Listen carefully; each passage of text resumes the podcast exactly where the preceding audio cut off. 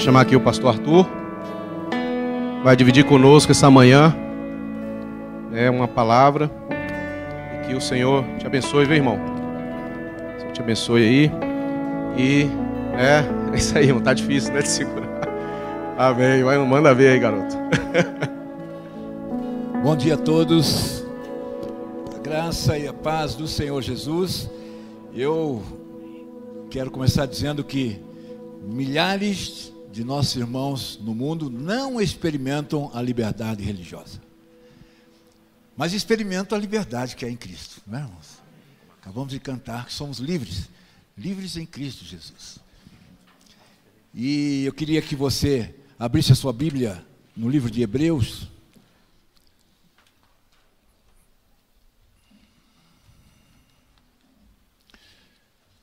Capítulo 13. Vamos ler o verso 1, 2 e 3. O nosso versículo será esse aqui. Hebreus 13, 3. Hoje no mundo, milhões de cristãos, nossos irmãos, estão presos. Presos por causa unicamente da sua fé em Jesus. O crime deles é terem decidido seguir a Jesus Cristo. Então eu quero ler o verso 1, 2 e o 3. Continuem a amar uns aos outros como irmãos. Não se esqueçam de demonstrar hospitalidade, porque alguns, sem o saber, hospedaram anjos. Lembrem-se dos que estão na prisão, como se vocês mesmos estivessem presos. E lembrem-se dos que são maltratados, como se sofresse os maus tratos em seu próprio corpo. Vamos orar rapidamente, irmãos. Pai, em nome de Jesus, Senhor. Aquieta minha alma, Pai. Aquieta meu coração. Aquieta também o coração de alguns dos nossos irmãos aqui que possam estar um pouco tensos, possam estar um pouco dispersos. Que a gente possa nessa manhã, Deus, refletir muito sobre aquilo que vamos ouvir, Pai. E sabemos, ó Deus, que o propósito da nossa vinda aqui é um propósito do Senhor. Porque vamos falar sobre nossos irmãos que sofrem perseguição, e eles são perseguidos por causa de Jesus. Na verdade, quem está sendo perseguido é o próprio Senhor Jesus. Que o Senhor glorifique o teu nome, Pai, nessa manhã, como já tem glorificado desde o início desta reunião, em nome de Jesus. Amém, irmãos? Irmãos, bem rapidamente aqui, que eu não quero me ater muito aqui no texto, vou mostrar mais ah, os testemunhos dos nossos irmãos, mas aqui o autor de Hebreus, ele lembra os seus leitores aqui de que deviam amar uns aos outros como irmãos. É o primeiro ponto aqui importante desse texto que nós precisamos observar. Parece uma coisa muito simples de entender, mas na prática não é tão simples de viver. E ele continua dizendo né, que devemos também demonstrar hospitalidade. BH é uma cidade muito hospitaleira. Os cristãos aqui, a igreja aqui é muito hospitaleira. Eu venho muitas vezes aqui e fico sempre hospedado na casa de irmão. Não fico em hotel, não, irmãos. Não que eu não gosto de hotel, mas é que eu prefiro ficar na casa dos irmãos ou nas bases das missões, como hoje estou na base da Jocum, aqui da rua Januária, e me sinto muito bem. E ali eu posso experimentar a palavra de Deus na prática vendo como os irmãos são hospitaleiros, vivendo o texto aqui. E o verso 3 diz que devemos nos lembrar dos que estão presos. Na verdade, aqui né, há uma ordem de amar aqui, né, nesse texto que lemos nos três versículos. Uma ordem de amar que deve ser traduzida em expressões concretas, verdadeiras, reais. Não pode ficar apenas, apenas nas palavras. Tem que ser experimentada, tem que ser vivida. E aqui ele diz que amar significa também, além de demonstrar hospitalidade, né? amar os irmãos como irmãos, mas também tratar todos como irmãos, mas também demonstrar hospitalidade, mas também preocupar-se com as necessidades daqueles que estão presos e daqueles que sofrem maus tratos. O texto é bem claro para nós nisto aqui. E é bem claro também nesse texto, nós extraímos daqui que amar significa agir. Sem ação não existe amor. Não tem amor. Por mais que eu pense que ame. ache que ame. Mas se não tiver ação, o amor não existe. Nós temos o exemplo do próprio Senhor Jesus, ou do próprio Pai, nosso Pai, Deus, que amou o mundo de tal maneira que deu seu único filho a todo aquele que nele crê, para que não pereça e tenha vida eterna. Mas eu gosto de 1 João 3,16, quando João diz que sabemos o que é o amor, porque Jesus Cristo deu a sua vida por nós. Mas aí vem a sequência do verso, dizendo: Nós também devemos dar as nossas vidas pelos nossos irmãos. Eu não sei se aqui, para você, o entendimento é de que você deve morrer pelos seus irmãos, assim como Cristo morreu por nós. Não. Cristo já morreu, a morte dele foi suficiente. Talvez você tenha que morrer por Cristo, como é o caso dos nossos irmãos perseguidos. Mas não há necessidade de você morrer pelos teus irmãos, porque o texto continuando, no verso 2, ele vai explicar isso aqui, esse tipo de amor que dá vida pelo irmão, que luta pelo irmão que se preocupa com o irmão. Onde ele diz: se alguém tem recursos suficientes para viver bem, e vendo um irmão em necessidade, não tem compaixão dele, como pode o amor de Deus estar nele? E João conclui dizendo: Filhinhos, não nos limitemos a amar apenas com palavras, mas demonstremos essa verdade por meio das nossas ações. Ora, está muito claro para entendermos este texto. E aqui a portas abertas, servindo cristãos perseguidos no mundo há mais de 66 anos, tem demonstrado isso, e a visão da Portas Abertas, a visão do mundo que Portas Abertas tem, é de que todas as pessoas no mundo devem experimentar o amor de Jesus. Todas as pessoas.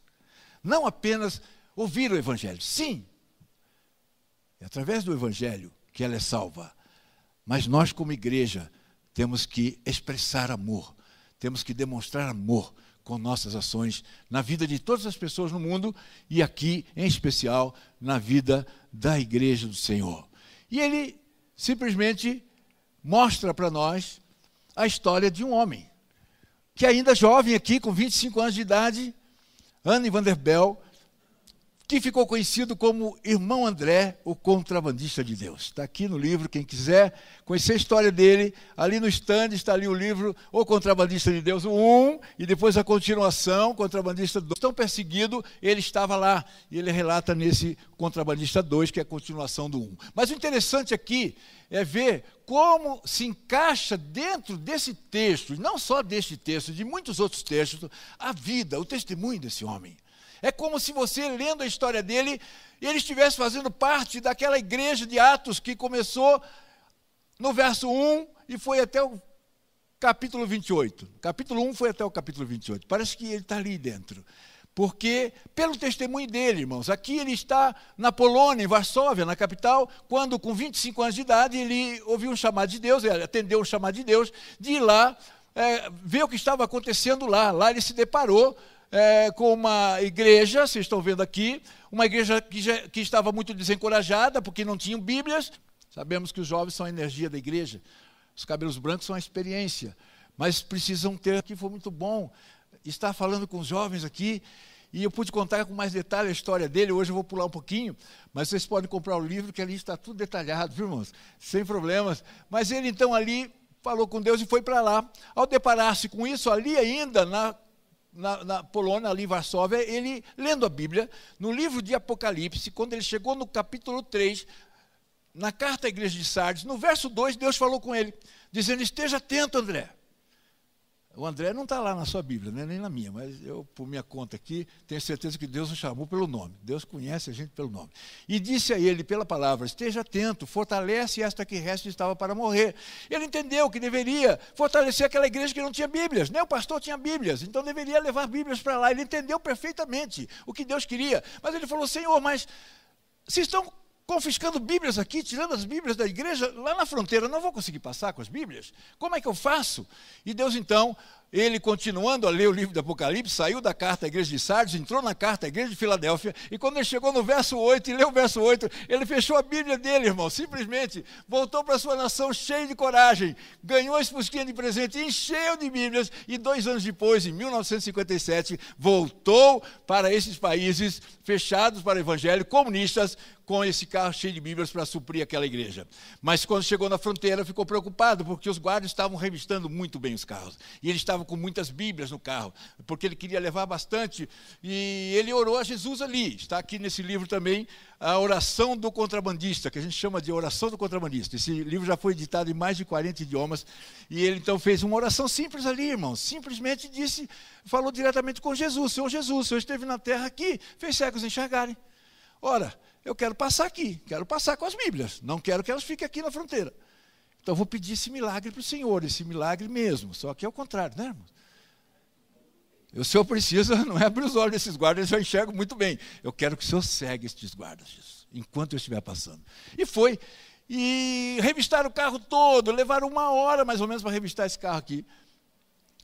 Uma hora. E ele ali esperando. Terminaram a revista, deram os documentos para ele e falaram: o senhor pode seguir viagem, está tudo em ordem, não há. Poder de Deus, né, irmãos? Ele tem um lema, viu, irmãos? O lema dele é simplesmente vá. Depois veja como Deus age. Depois. Normalmente nós queremos ver Deus agir antes, não é verdade? Senhor, eu vou, mas derrama seu poder, Senhor. Lógico que precisamos do poder de Deus, mas esse poder para nós, que a gente quer, é, se reverte em dinheiro, recurso. Senhor, eu vou, mas não tenho recurso. Senhor, eu vou, mas não tenho tempo. Senhor, eu vou, mas não tenho capacidade. Senhor, eu vou, mas eu estou muito idoso. Senhor, eu vou, mas não dá, Senhor. Eu fico arrumando um monte de justificativa para não ir, para não obedecer.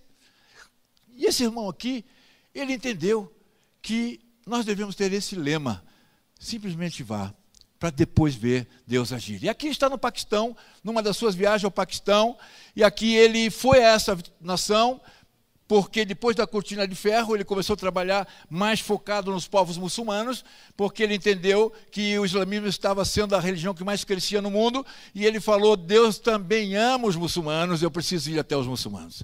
Aí você quer conhecer um pouco a história, quem já leu esse livro aqui sabe muito bem, Cristãos Secretos, conta a história do irmão André, junto aos líderes pastores da fronteira do Afeganistão com o Paquistão. É uma história linda precisa ser lida. E ele também foi para Israel, Palestina e faixa de Gaza. Aqui ele conta algo, ele fala algo que às vezes até nos confronta um pouquinho. Porque ele diz que nós do Ocidente vamos muito a Israel, mas vamos a Israel para visitar as pedras mortas. Lá onde Jesus foi enterrado, o túmulo dele, por onde Jesus andou, mas deixamos de visitar as pedras vivas, a igreja que está lá.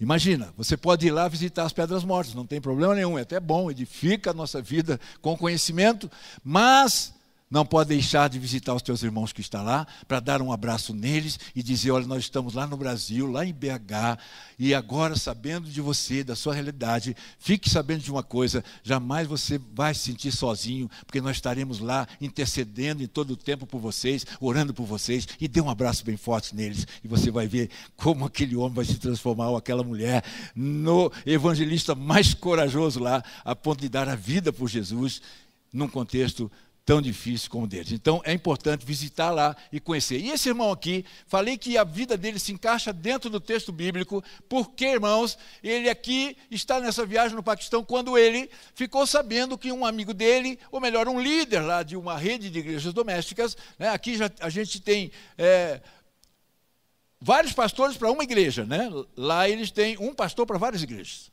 Pouco diferente de nós. E esse líder foi preso. Ele ficou sabendo lá na Holanda, que ele é holandês, falou com a sua esposa, com a Core, e falou: Core, preciso ir lá. E foi. Chegando lá, procurou a delegacia onde estava preso essa pessoa, procurou o delegado e falou: Seu delegado, eu vim lá da Holanda, eu fiquei sabendo que o senhor prendeu uma pessoa aqui, essa pessoa é meu amigo, e eu vim lá da Holanda para dizer ao senhor para que solte esse meu amigo. Porque eu vim para ficar preso no lugar dele, seu delegado. Isso não é historinha, isso é fato, irmãos. E o delegado se surpreendeu, não vai dar conta de sustentar e de educar esses meninos. Por essa razão, seu delegado, o esposo dela precisa estar ao lado dela. E é por isso que eu vim aqui, para que o senhor solte ser meu amigo, porque eu vim para ficar preso no lugar dele, seu delegado. O delegado mandou chamar a pessoa. Traz ele aqui, traz o preso.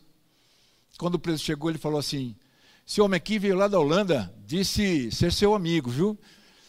E ele veio aqui para que eu solte você, porque ele veio para ficar preso no seu lugar. Então o senhor pode ir embora, o senhor está livre, pode ir embora. Aí ele virou para o irmão André e falou assim: o senhor pode ir embora junto com ele também. O delegado falou: agora eu vou explicar, eu que vou explicar. Eu jamais prenderia alguém que toma uma atitude dessa, deixa a sua nação, sua família, deixa tudo e vem aqui para ficar preso no lugar de um amigo. Essa pessoa não merece ficar presa. O senhor está livre, pode ir embora.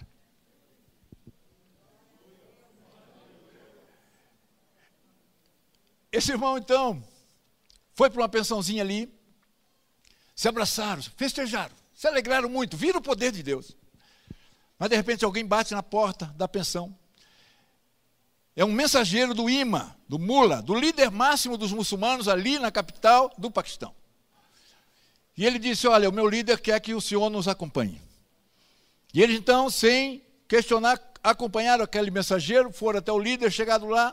O líder falou: Olha, o senhor quer saber por que eu mandei chamar o senhor aqui? Porque eu fiquei sabendo o que aconteceu lá na delegacia. E diante do que aconteceu na delegacia, eu chamei o senhor para que o senhor ore por mim. Eu estou desenganado pelos médicos. Então, estou com uma enfermidade muito grave. Meus dias estão contados.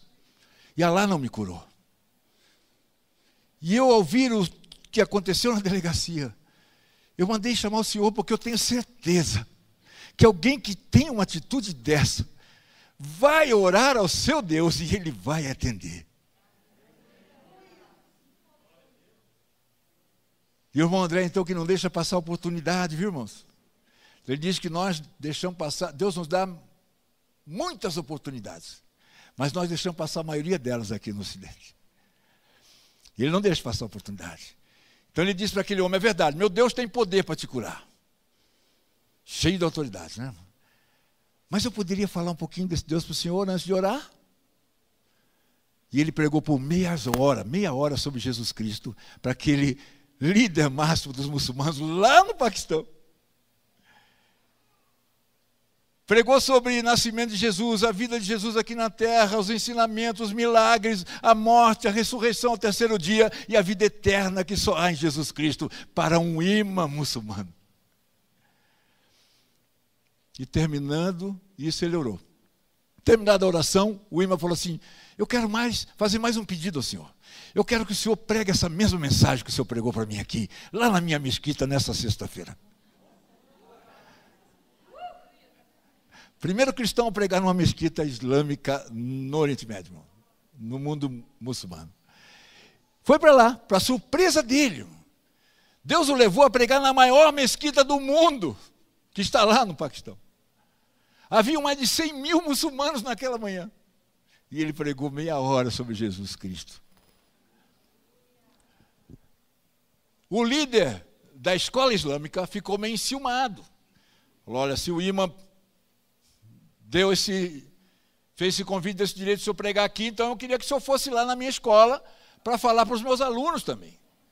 E ele foi levado lá para falar para os alunos. Aqui são jovens que estão, vão se tornar sheiks para dirigirem mesquitas, irmãos. E ele foi para lá e pregou lá também sobre Jesus Cristo para esses alunos. Terminada a pregação, ele levou eles na biblioteca. E muito orgulhoso da sua biblioteca, olhou para o irmão André e falou: O que o senhor achou da minha biblioteca? O senhor gostou? O senhor acha que ela é completa? O irmão André não deixa passar a oportunidade, irmãos. Ele falou: Até pode estar completa. Ela tem esse livro aí? Se ela tem esse livro, ela está completa. Aí ele falou: Não, não tem. O senhor conseguiria um livro desse para mim? Ele falou: Sim. Aí, Rapidamente, o irmão André não deixa passar a oportunidade, né? O líder faz outra pergunta, diz: então agora está completa? O irmão André rapidamente falou: não, não, não está. Vai faltar esse livro aqui, ó. vai faltar o meu testemunho. Então o senhor tem que adquirir ele. Eu, eu já tenho, esse eu tenho aqui. Já posso te dar agora, a Bíblia eu mando depois.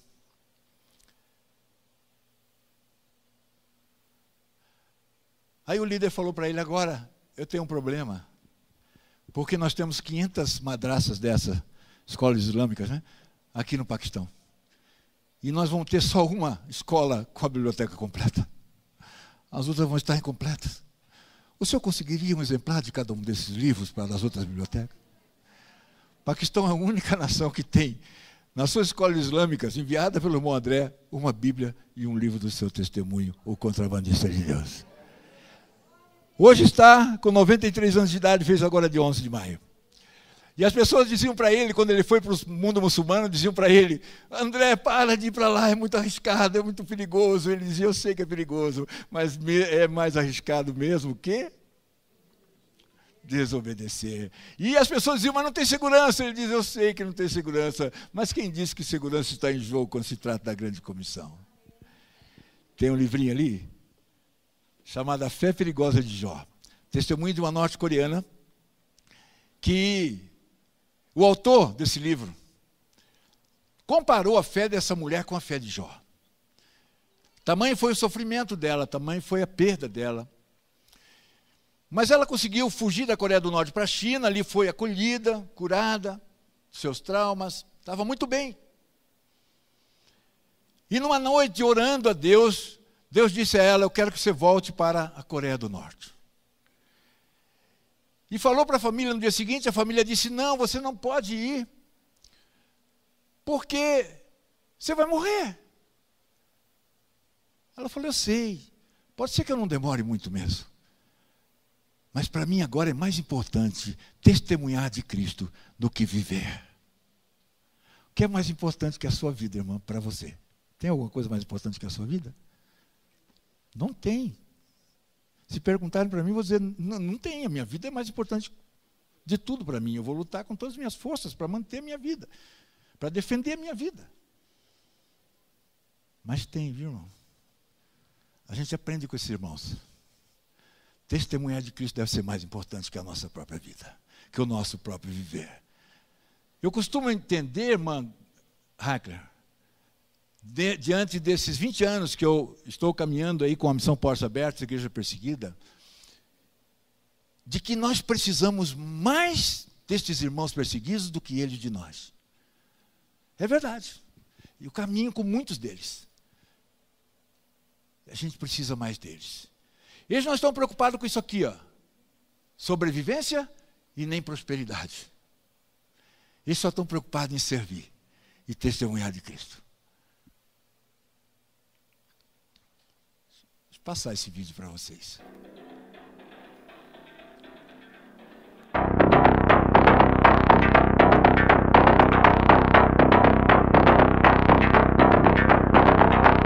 Em 2021, o número de cristãos perseguidos aumentou mais uma vez. Atualmente, mais de 340 milhões de cristãos são perseguidos no mundo. Isso representa muito mais que a população total do Brasil. E ainda assim, eles permanecem invisíveis e desconhecidos para a maioria. Diante dessa realidade, a Portas Abertas apresenta a Lista Mundial da Perseguição 2021, um ranking que identifica os 50 países mais hostis aos cristãos. Países que, ou por meio de estruturas políticas ou discriminação, têm como objetivo abalar a igreja local e eliminar o cristianismo de sua história. Autoridades, famílias e comunidades inteiras colocam pressão nos cristãos para que eles recuem e desapareçam. Neste ano, a lista apresenta pela primeira vez apenas dois níveis de perseguição: extrema ou severa. A pandemia acentuou a vulnerabilidade que cristãos perseguidos enfrentam diariamente. Em países como Índia, Paquistão, Bangladesh, Iêmen e Sudão, a Covid-19 foi o catalisador da repressão aos nossos irmãos. Cristãos de áreas rurais, por muitas vezes, tiveram ajuda negada por causa de sua fé e ficaram sem acesso a alimentos e medicamentos. Já na América Latina, grupos do crime organizado consolidaram seu controle através das restrições da pandemia. Líderes cristãos que iam contra as vontades de tais grupos foram ameaçados, assaltados ou até mortos. Com isso, o México retorna ao ranking. Novos países entraram na lista 2021. Comores, que negou a liberdade religiosa aos seus cidadãos, e a República Democrática do Congo e Moçambique, que têm sido alvos recentes da violência dos grupos extremistas islâmicos armados. Depois de cinco anos, a Nigéria voltou ao top 10 como o país mais violento para um cristão. Grupos extremistas como Boko Haram e pastores de cabras Fulani continuam atacando, sequestrando e abusando cristãos impunemente, principalmente as mulheres e crianças.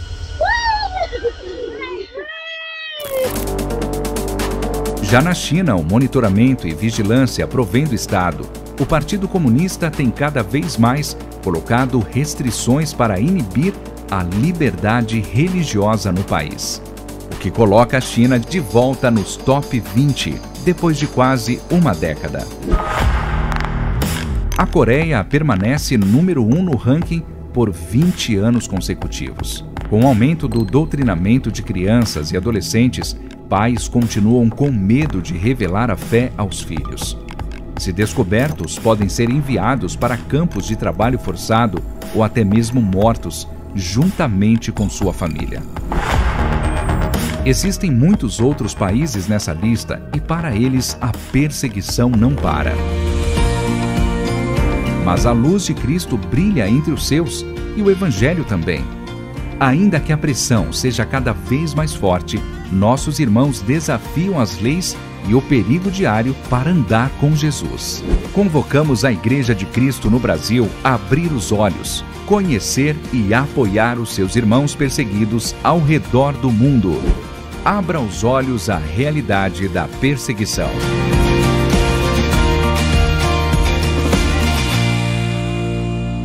Abrir os olhos, irmãos. É tempo de abrir os olhos para essa realidade.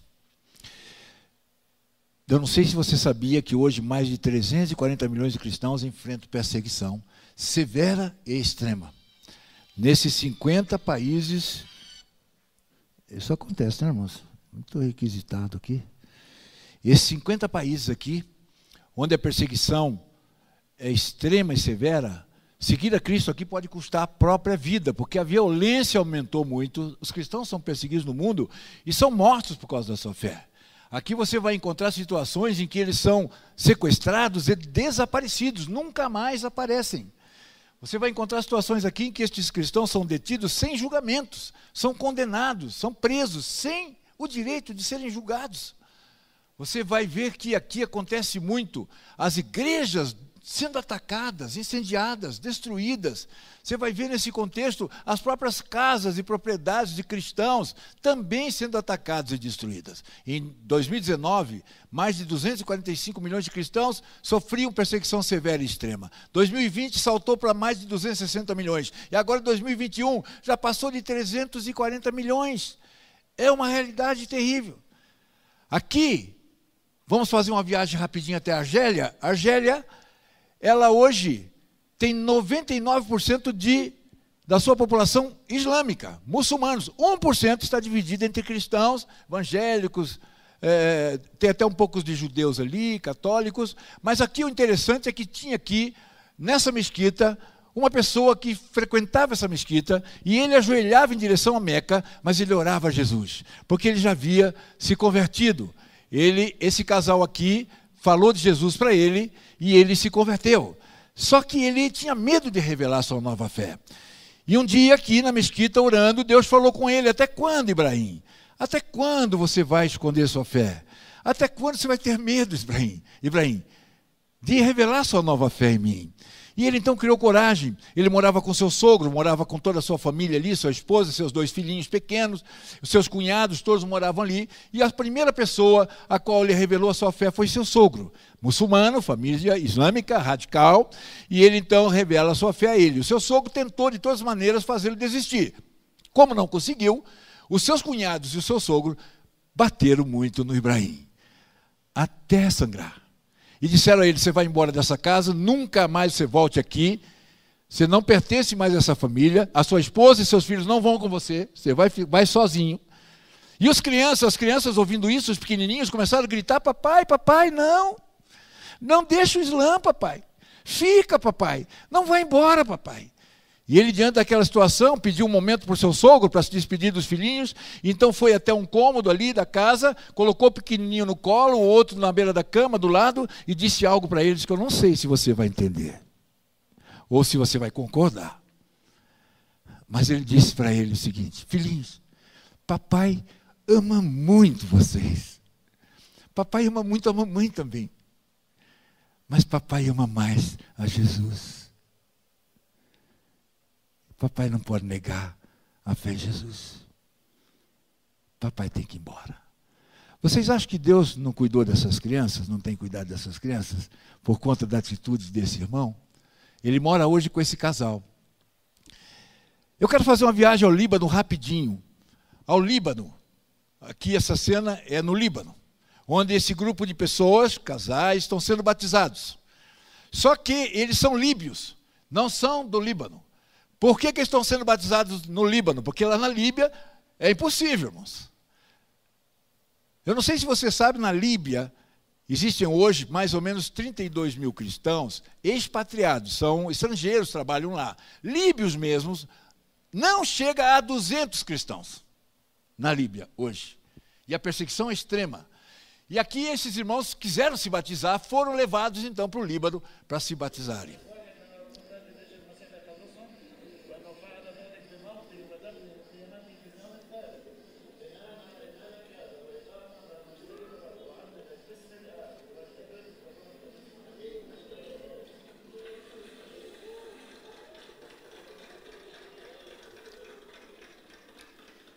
Nós batemos palmas aqui também quando alguém se batiza, né? É uma festa, né? Mas esses irmãos vão voltar para o Líbano. Para a Líbia, perdão. E eles sabem que ao chegar na Líbia, se alguém ficou sabendo que eles foram levados ao Líbano para se batizarem, o destino deles será muito triste. E eles sabem disso. Então, para se fortalecer, eles voltam no ônibus, esse ônibus que os levou até lá, e está levando de volta, eles voltam no ônibus do Líbano até a Líbia cantando. Cantando. Estou seguindo a Jesus Cristo. Deste caminho eu não desisto. Estou seguindo a Jesus Cristo atrás não volto, não volto não. E vão cantando, e vão cantando, até chegar na Líbia. Alegres, felizes, porque agora eles podem até morrer, eles podem perder a vida agora, eles estão seguros, tranquilos, felizes.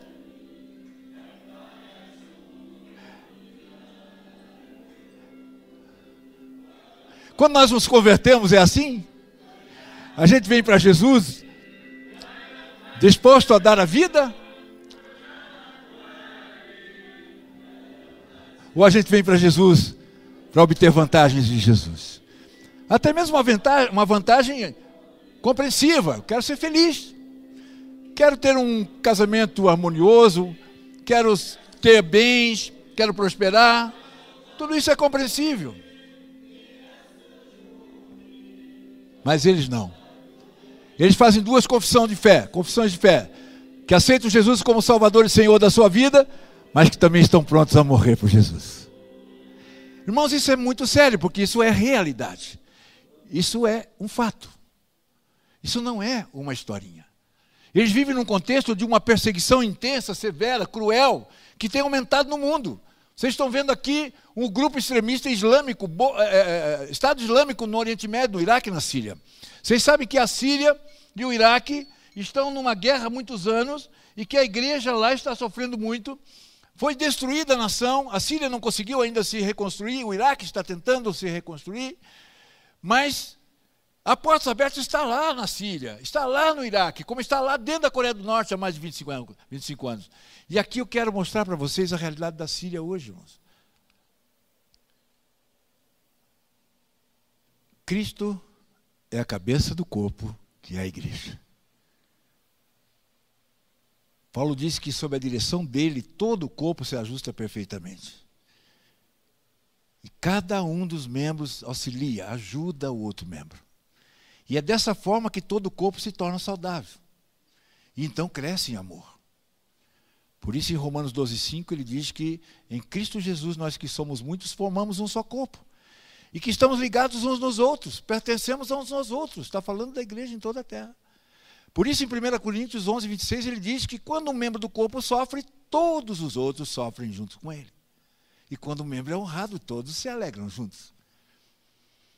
E eu gosto de Romano 11, 36, quando ele diz que todas as coisas vêm dele, existem por meio dele e são para ele. A ele a glória eternamente. Amém. Estes irmãos, a sua maior necessidade é permanecer firme na fé diante da perseguição. É ser preparados para a perseguição, serem preparados para a perseguição. E como corpo de Cristo que somos, um só corpo em toda a terra, eu quero desafiar vocês a se engajar nessa causa. Para interceder, para cumprir o ídolo de Jesus desta maneira aqui, intercedendo, doando e encorajando. Se você aqui, não, mas eu não tenho como doar. Mas você tem como interceder. Tenho certeza que com a intercessão você também vai conseguir encorajar. Porque somos um só corpo, onde Cristo é a cabeça do corpo. E o nosso desafio é que você se junte a nós em oração. Você recebeu aí, quem não recebeu essa, essa ficha? Ou melhor, esse folder. Quem não recebeu, levanta a mão para mim. Ó, oh, vários não A irmã Ava está ali distribuindo. Fica um pouquinho com a mão levantada, senão vou ter que chamar Arão e Ur lá para segurar o seu braço, tá? Segura aí um pouquinho, segura um pouquinho. Porque a batalha é grande. A batalha está sendo travada no reino espiritual. E a gente precisa entrar nessa guerra aí, com força, como guerreiro. Tá? Nós somos um só corpo, mas como diz o irmão André nesse livrinho aqui, ele fala aqui nesse livrinho, cadê o livrinho? Agora não trouxe aqui, aqui. A oração é a verdadeira batalha. Ele diz que a batalha é para orar que nós temos que enfrentar. É difícil, é uma batalha. É uma batalha verdadeira. Mas ele diz que se nós entendermos que a nossa oração chega onde nós não chegamos, e se nós entendermos que não há portas fechadas, não há nada que possa resistir ao poder da oração, nós vamos começar a orar hoje por esses irmãos que estão lá na Coreia do Norte, lá na África, lá no Oriente Médio e que estão enfrentando todo tipo de restrição, de perseguição, sofrimento e dor. Nós vamos nos unir a eles com a nossa oração. Então eu vou pedir para vocês preencherem essa ficha que está aí dentro tá? E me entregar ali no stand, entregar para a gente ali no stand preenchida. Olha lá no fundo lá tem mais. Entregar todos, marido, mulher, por quê? Porque o marido, ele, se vir duas revistas para ele na casa dele, se vier duas revistas, ele, uma dá de presente. Eu daria as duas. Depois de ler, já dou a minha também, para mais alguém conhecer, mais outro irmão conhecer. Você, além de orar por eles, depois de conhecê-los, você também vai envolver outra pessoa que ainda não conhece. Então você vai fazer a sua parte na expansão do reino de Deus, porque lá onde a igreja está, ela precisa é, estar ali. Então aqui, eu quero encerrar dizendo aos irmãos que se você quiser receber a revista hoje por um ano, gratuitamente, moça, é gratuitamente. Ah, irmã Hacker, muito obrigado. Eu sei que tem parte da igreja aqui em casa, assistindo em casa. Então você que está em casa, não está tendo a oportunidade que os que estão presentes estão tendo. Mas você pode entrar no site da Portas Abertas, www.portasabertas.org.br e lá você vai ser é, é, orientado em como receber, em como preencher essa ficha no site e receber então é, a revista de apresentação e ali você vai poder também optar por receber a revista por um ano, tá bom? Então, vocês que ficarem em casa, vão ter essa oportunidade. Os que estão presentes aqui vão ter uma segunda oportunidade, porque aqui, você adquirindo qualquer produto no nosso estande, você ganha a assinatura da revista a partir de hoje já, 12 exemplares por um ano, gratuitamente, porque você vai adquirir um produto. Então, na compra do produto ali, pode ser um valor mínimo ali estipulado, um boto custa dois reais, uma pulseirinha que simboliza, é, é, imita um arame farpado, é, que são o, arames farpados que cercam os campos de trabalho forçados da Coreia do Norte.